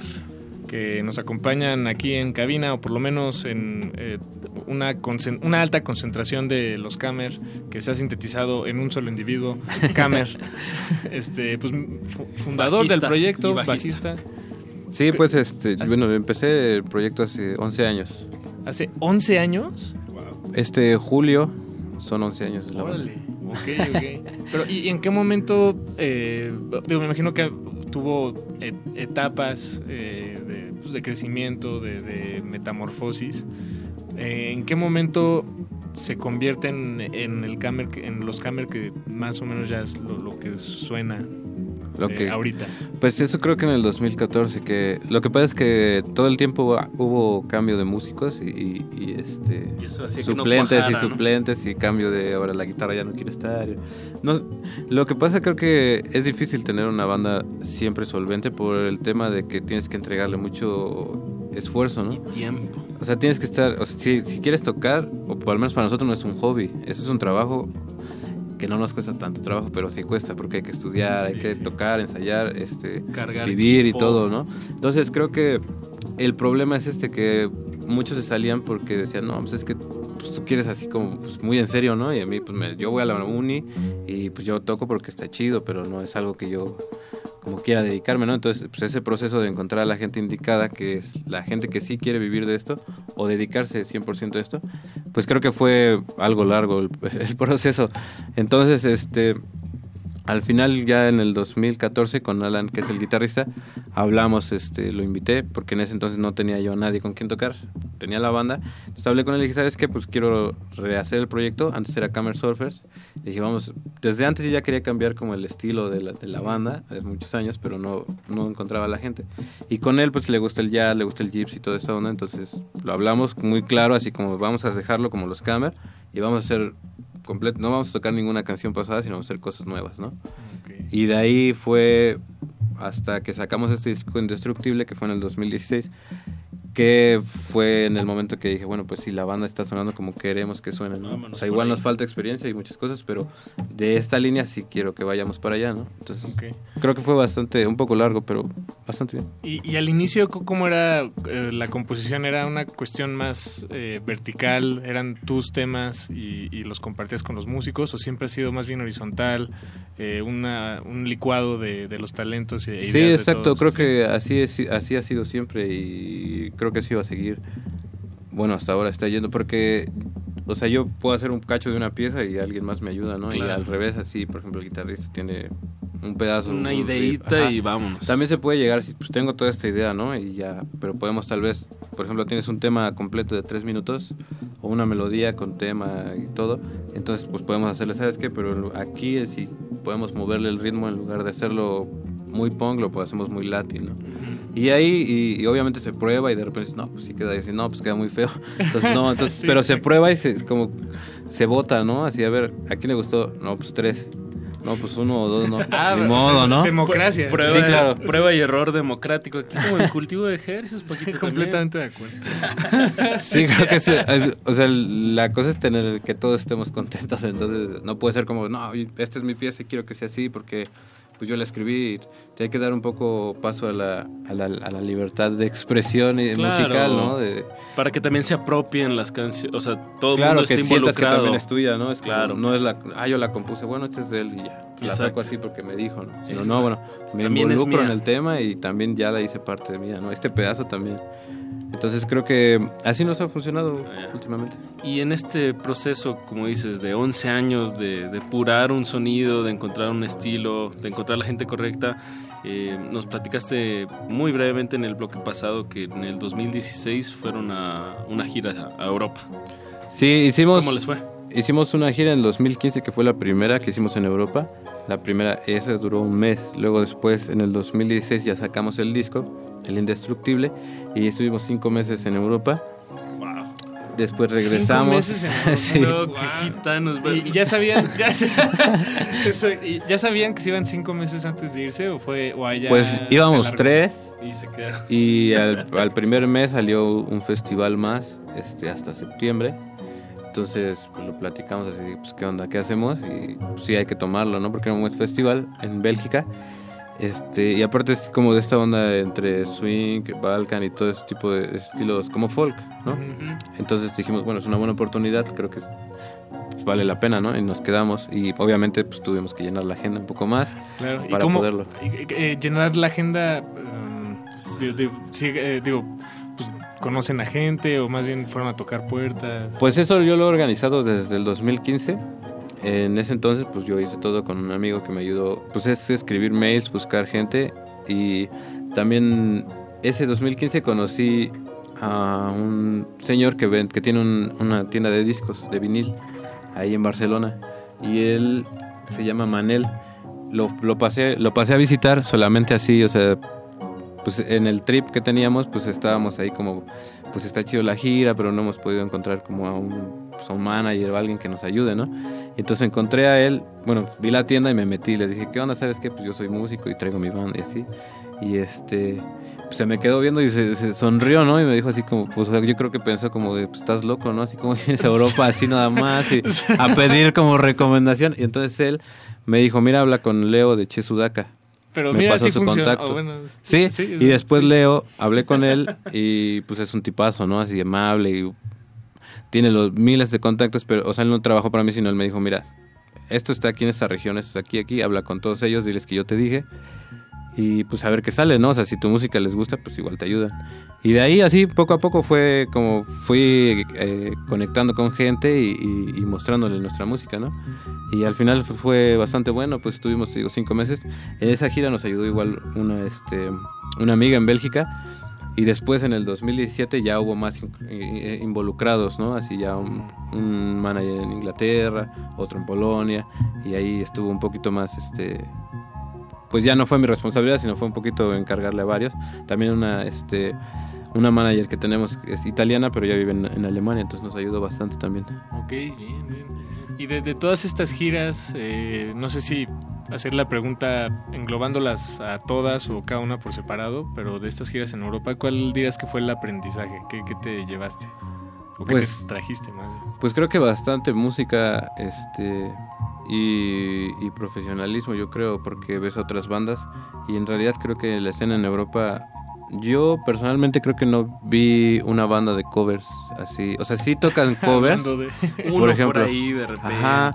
o hay bandas así, pues de jazz que tocan estándares de jazz así, pero los hacen también como versiones, ¿no? Como aquí también hay bastante que es bastante bueno porque ya cada quien tiene una interpretación del tema y hace su, su improvisación y todo diferente.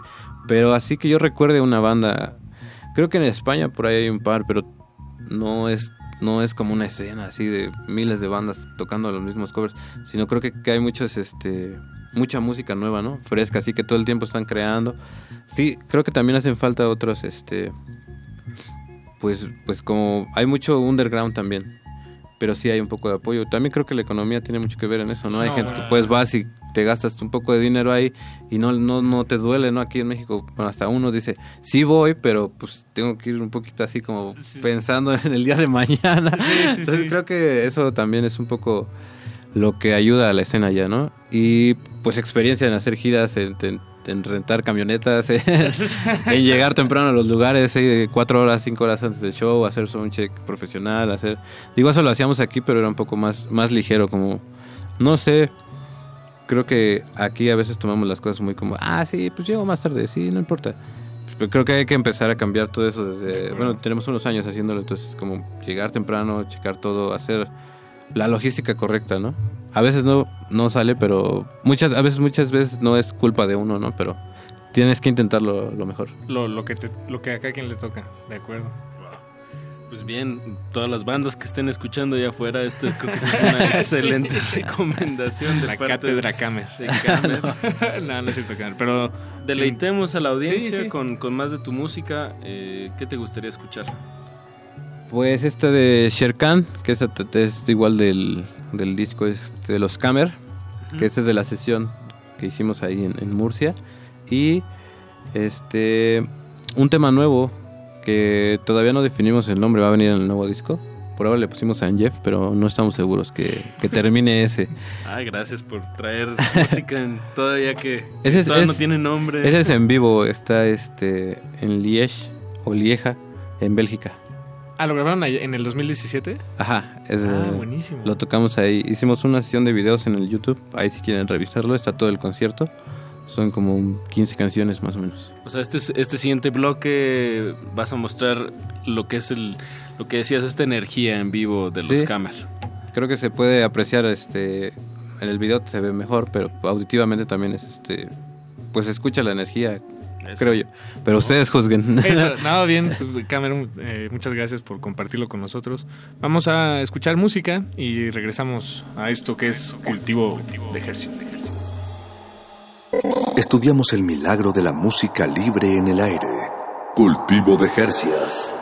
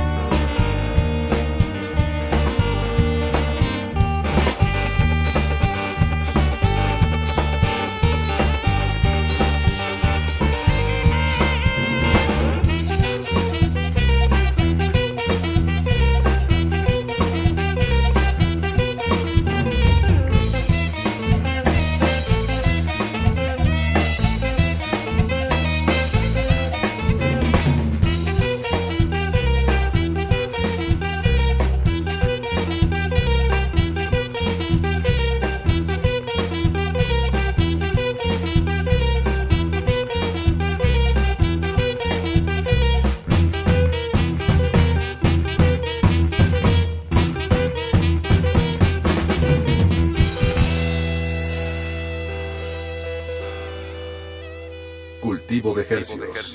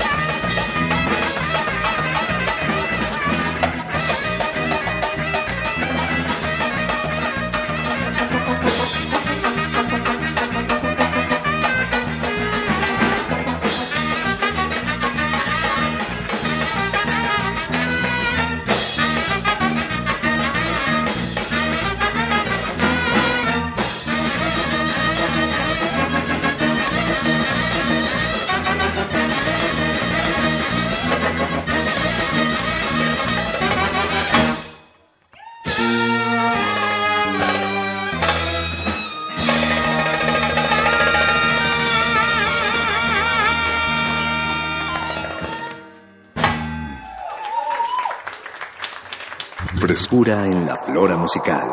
Cultivo de Jercias.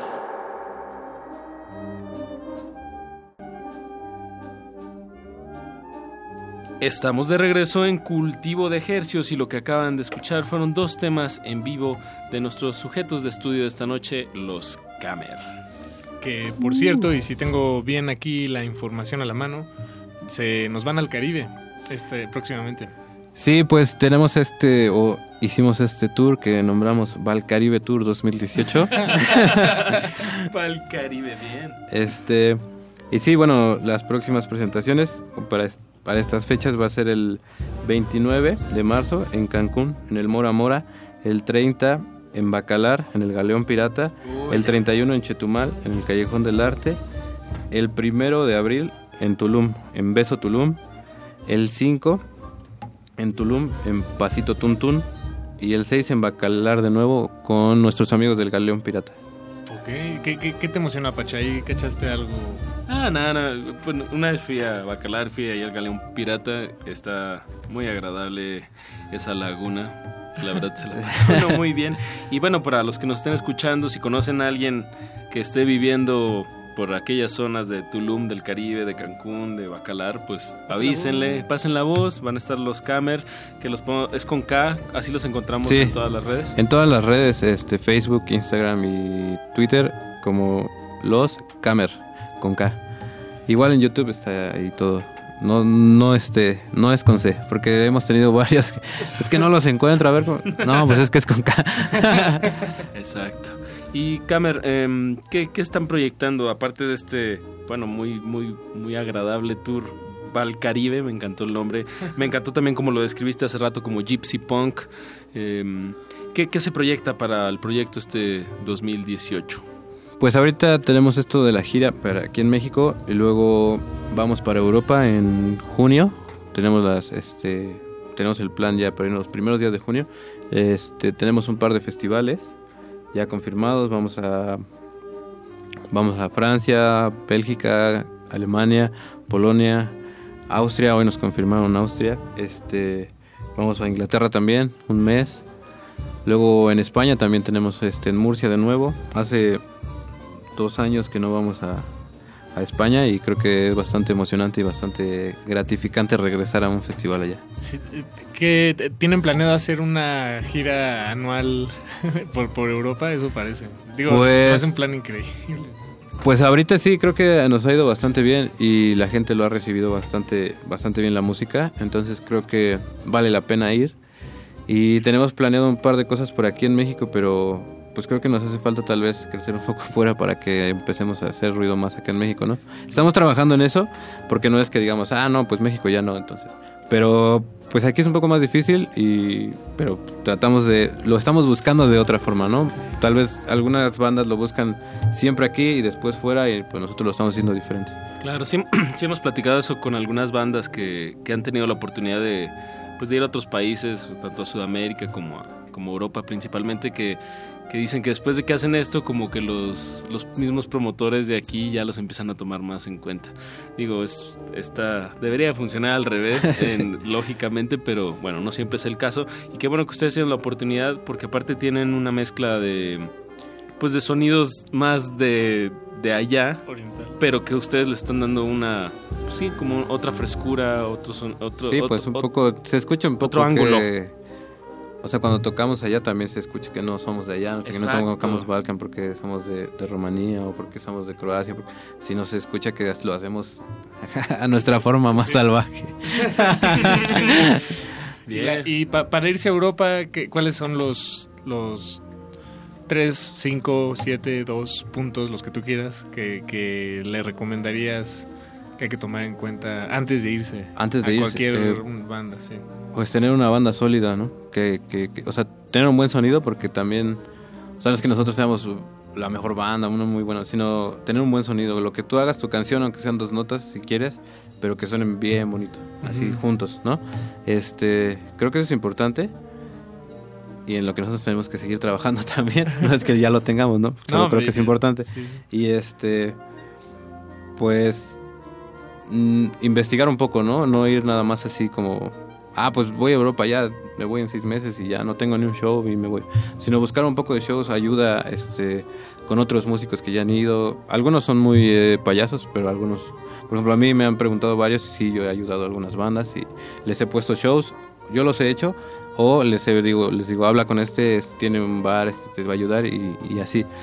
Y hay gente que como, como yo lo hago y hay otra gente que, que te dice, ah, no, pues no tengo tiempo, ¿no? Así, pues, no me interesa. Ujú. Pero bueno, el chiste es intentarlo.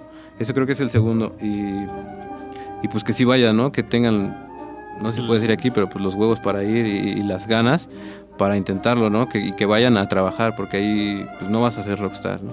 Vas a Europa y todo, pero pues obviamente es más caro. Allá te pagan, bueno, nosotros nos pagan por los shows, pero pues sí es más gasto, es viajar horas. O sea, lo que no se ve dentro de fuera de los shows, pues sí es este agotador un poco y, y, pues desgastante también, ¿no? O sea, te digo, estuvimos cinco meses, el año pasado estuvimos tres, este año vamos cuatro.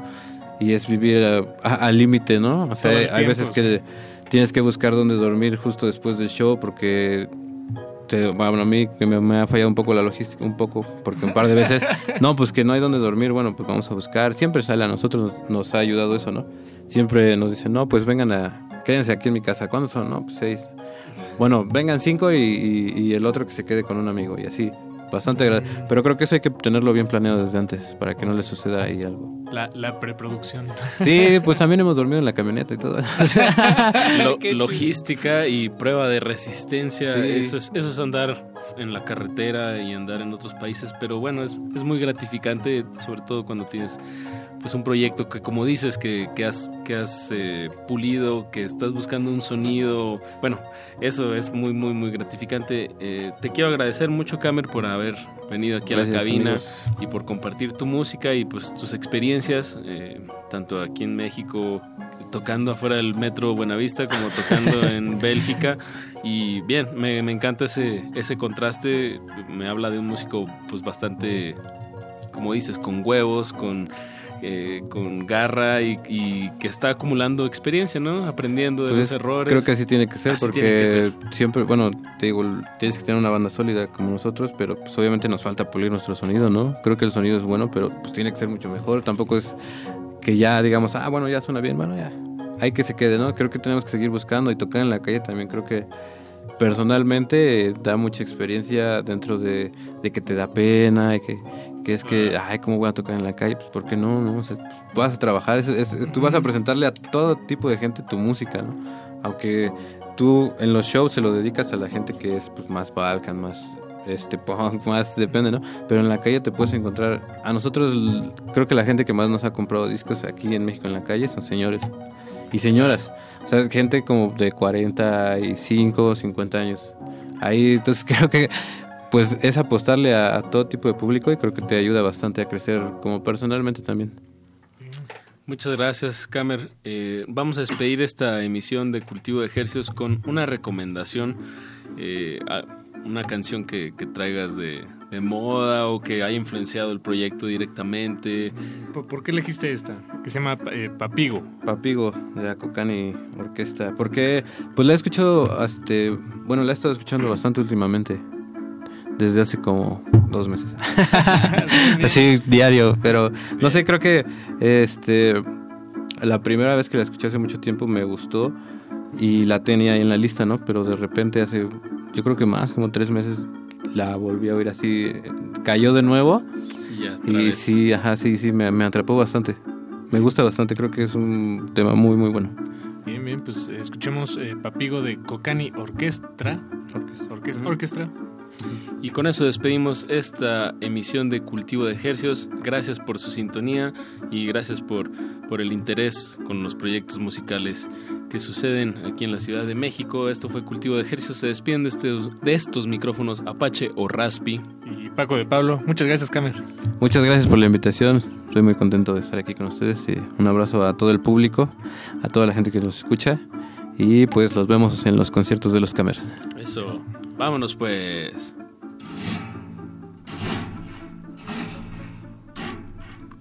Suena chido.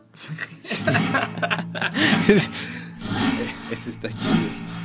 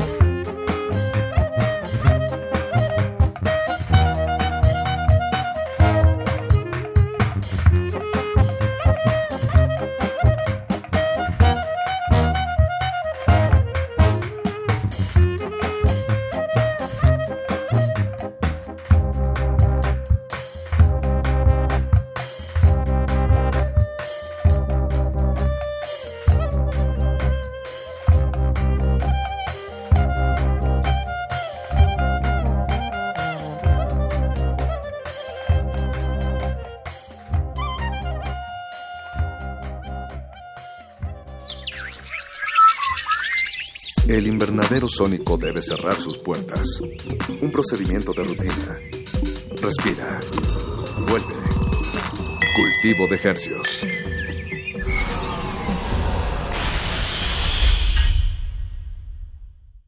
Resistencia modulada. Pasar debajo de una escalera, abrir un paraguas en un lugar cerrado, romper un espejo o portar el número 13. Todas esas acciones completamente azarosas e intrascendentes se consideran de mala suerte. Pero, ¿cómo es que surge una superstición? Aquí, en Resistencia Modulada, el mago conde te da la receta para hacer tu propia y divertida superstición. Paso número 1. Identifica una necesidad espiritual, filosófica o material de la humanidad que no tenga una solución a corto plazo. Por ejemplo, la felicidad, el dinero, el amor, conocer el porvenir, la verdad, la abundancia, etc. Paso número 2. Decide si tu superstición va a atraer o a alejar esa necesidad. Eso es muy importante. Paso número 3. Elige cualquier acción, la que sea que hayas realizado hace unos 10 o 15 minutos. No te preocupes porque sea muy específica, eso a veces ayuda. Por ejemplo, caminar por una jerga sin calcetines, beber leche de una taza blanca, mirar a un gato a los ojos, recalentar los frijoles cuatro veces, etc. Para este momento ya has formado las bases de tu superstición y seguro has conseguido unas reglas tan risibles y sin sentido como mirar por la ventana antes de las 8 de la mañana atrae la abundancia. Dejar un libro sobre la mesa aleja las malas vibras. No poder desenrollar los audífonos significa que tendrás un día muy pesado. Nacer en un día específico de marzo determina tu personalidad. No comer carne de puerco te hace más puro. O soñar con un temblor significa que va a temblar. Pero no te emociones, amiguito. Aún no tienes tu superstición completa. Falta lo más importante, tus crédulos. Paso número 4. Sé coherente con la frase que has formado y hácela saber al mundo repitiéndola cada que te ocurra pero dila con convencimiento. Eventualmente alguien te creerá y repetirá tu frase. Dice mi amigo que abrir una botella con un encendedor te da mala suerte en el amor. A mí me dijeron que prender el boiler con la mano izquierda es de buena suerte. en internet que si dejas una jerga debajo de la puerta por las noches, descansas mejor. Y ahí lo tienes. Tu superstición ha sido creada. Diviértete fabricando tantas supersticiones como puedas. Si logras reunir una bella colección que tengan entre sí cierta coherencia, Repetimos, solo cierta coherencia. podrás formar una secta espiritual, un movimiento que promueva la salud o, si así lo deseas, tu propia religión. Tu propia religión. Paso adicional. No escatimes en el uso de redes sociales y no subestimes su impulso. Escribe tu superstición y legitímala con una personalidad del arte o la ciencia al azar. Verás cómo los likes le llueven a la creencia recién horneada. Einstein comía ocho manzanas por la mañana porque eso le ayudaba a aprender mejor. Voltaire no dejaba subir a sus gatos a la cama porque sabía que eso alejaba la energía sexual. La psicomagia y la anomancia funcionan porque lo dice Jodorowsky. Esperamos que esta información te haya gustado y que traiga prosperidad y abundancia a tu hogar. No olvides copiar y pegar a 15 de tus amigos, o si no, tendrás mala suerte por los próximos 96.1 meses. Así lo advierte el Mago Conde. Hasta la próxima, amiguitos. Relax, baby, be cool. Relax, baby, be cool. Relax, baby, be cool. Resistencia modulada. No sabemos lo que se va a escuchar, pero tenemos los oídos bien abiertos. Amplía tu mundo musical. Demos play. Play, play, play, play, play, play, listo.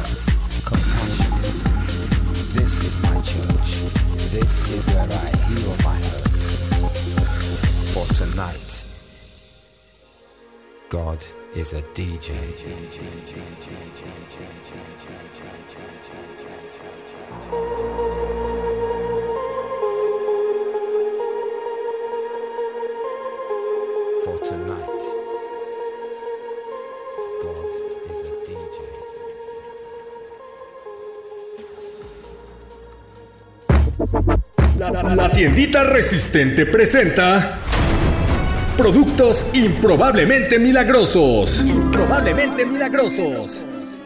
¿Te desespera no conseguir fluidez económica? ¿Constantemente te asedian tus acreedores?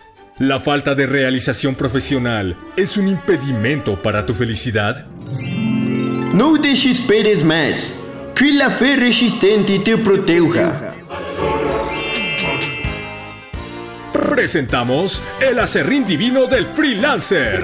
El acerrín divino del freelancer es una reliquia espiritual tomada directamente de los restos de madera que quedaron en el taller de José, padre terrenal de Jesús. De Jesús. Dictan las escrituras que gracias al influjo divino de Jesús, a José, el primer freelancer, nunca le faltó trabajo en su carpintería. Los restos de acerrín de sus trabajos eran guardados en costales como testimonio de su diligencia ofrecida a la divinidad. Ahora, tú puedes llevarte una pequeña bolsa con el acerrín divino para asegurar que la abundancia laboral llegue a ti. Llegue a ti. No te amarres a un trabajo de oficina que solo te esclavizará. Vive tu sueño y deja que Dios llene tu carteriña. El precio regular del acerrín divino del freelancer es de 3.700 pesos, pero por encontrarnos en fechas de caridad y abundancia, puedes llevártelo en tan solo 7 pagos de 600 pesos. ¡600 pesos! ¡Ay, pero es tan barato! date esta oportunidad. Yo lo haría. Llama ahora y llévate esta reliquia que no puede faltar en la casa o el estudio de ningún millennial o creativo. Nuestras operadoras esperan tu llamada.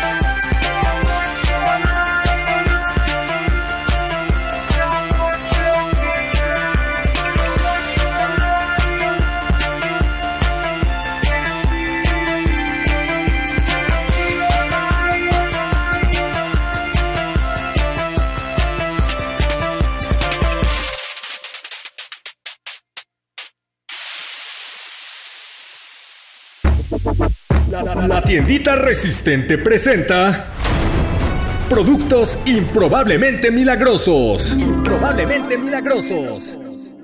Para ti, que se te lengua la traba, Si en la emergencia epidemiológica, epidemi, epi- Dios mío, fue exponencial, es, es- es- exponencial. para ti, cuando tus palabras salen atropelladamente. Ma- Magistrado presidente del Tribunal eh, eh, de, la Federación del Tribunal de Justicia de- de Federal elec- ah, Habla bien, idiota. Habla bien o te mato. Para ti también, que no sabes cómo ordenar una frase entendible. El Tratado de Libre Comercio requiere de, con las nuevas, y anotar nuevas tecnologías y, con, y, sin, y sin duda alguna con la cinematografía, digamos.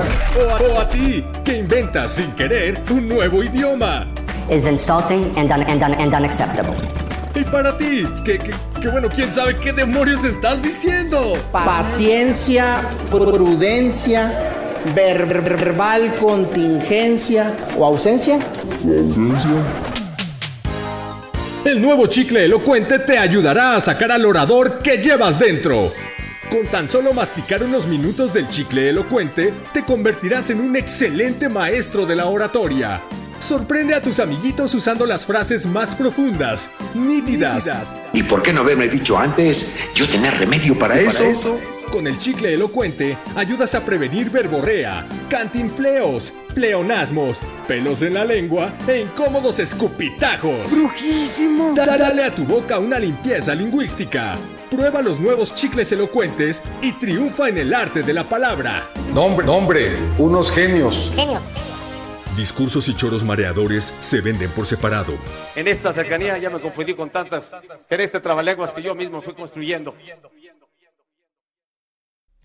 Mister, mister, can you help a friend?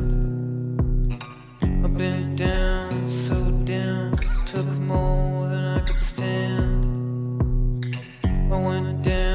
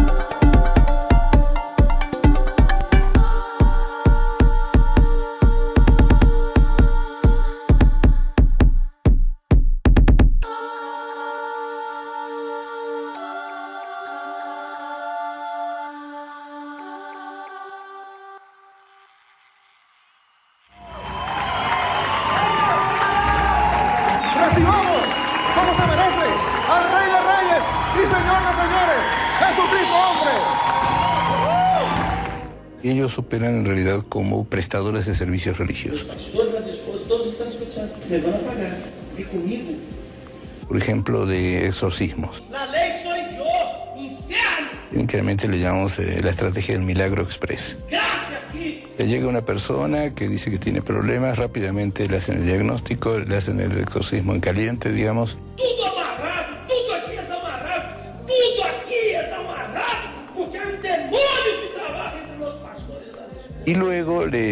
Una suerte de chantaje emocional que le dicen, Que ahora es como digo yo. Y si no está contento, busca tu maleta y búscate la vida. La puerta de la casa es el servicio de la casa. bueno, para que te quede esto en firme, tienes que venir siete veces y esta cantidad de dinero que has puesto la tienes que repetir para que quede en firme. Si no, el chamuco vuelve sobre ti.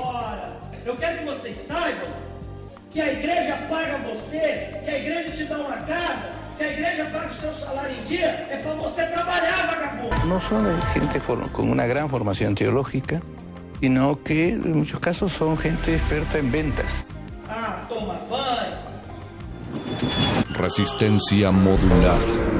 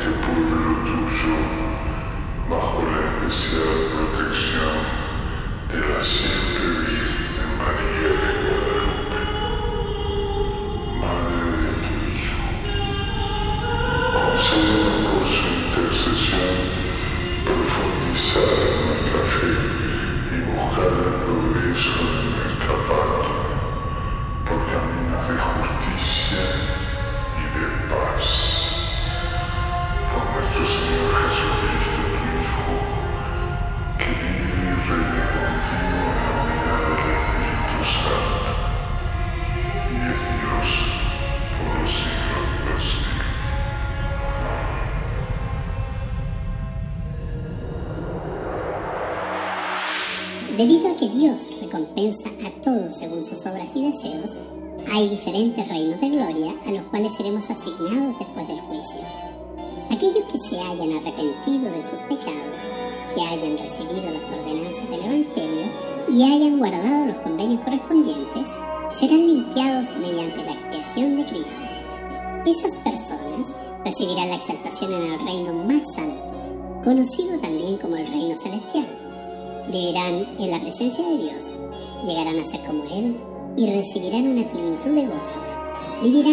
por la eternidad. En las escrituras se compara ese reino con la gloria o el resplandor del sol.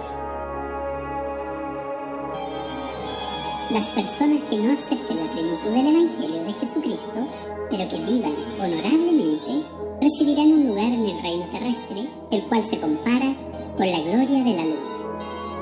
Aquellas personas que continúen en sus pecados y no se arrepientan en esta vida, recibirán su recompensa en el más bajo de los reinos, conocido como el reino celestial, cuya gloria se compara con la luz de las estrellas.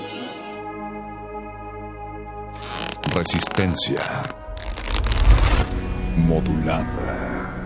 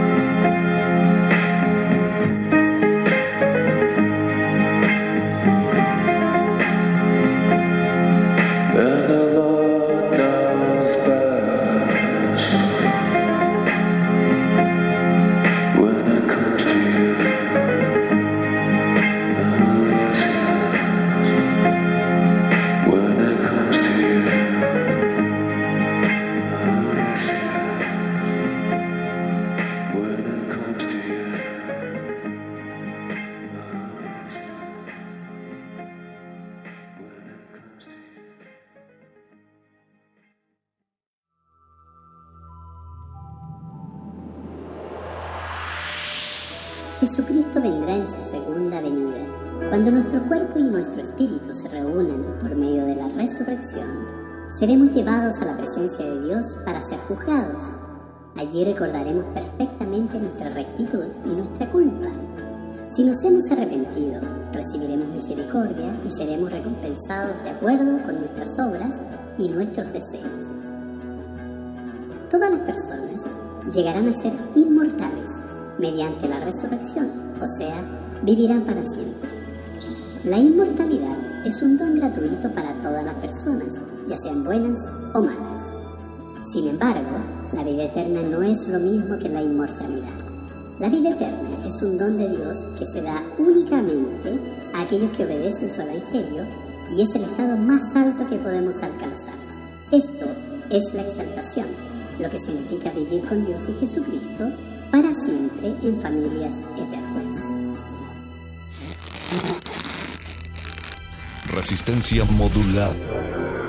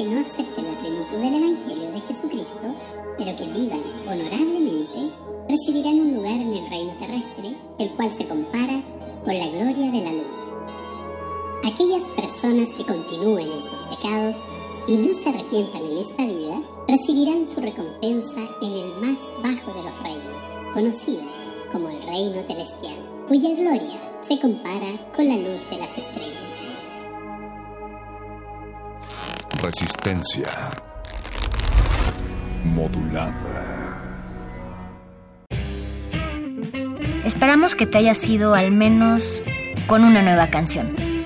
Pausa. Hasta la próxima. Resistencia modulada.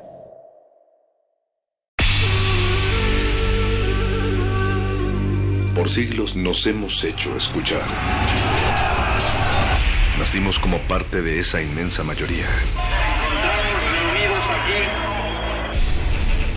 Hablar, Escuchar, debatir, proponer, cuestionar. está en nuestra naturaleza. Seamos instrumentos de conciencia de nuestro pueblo. Usamos el sonido porque atraviesa obstáculos. Muros, fronteras. Nosotros somos la resistencia.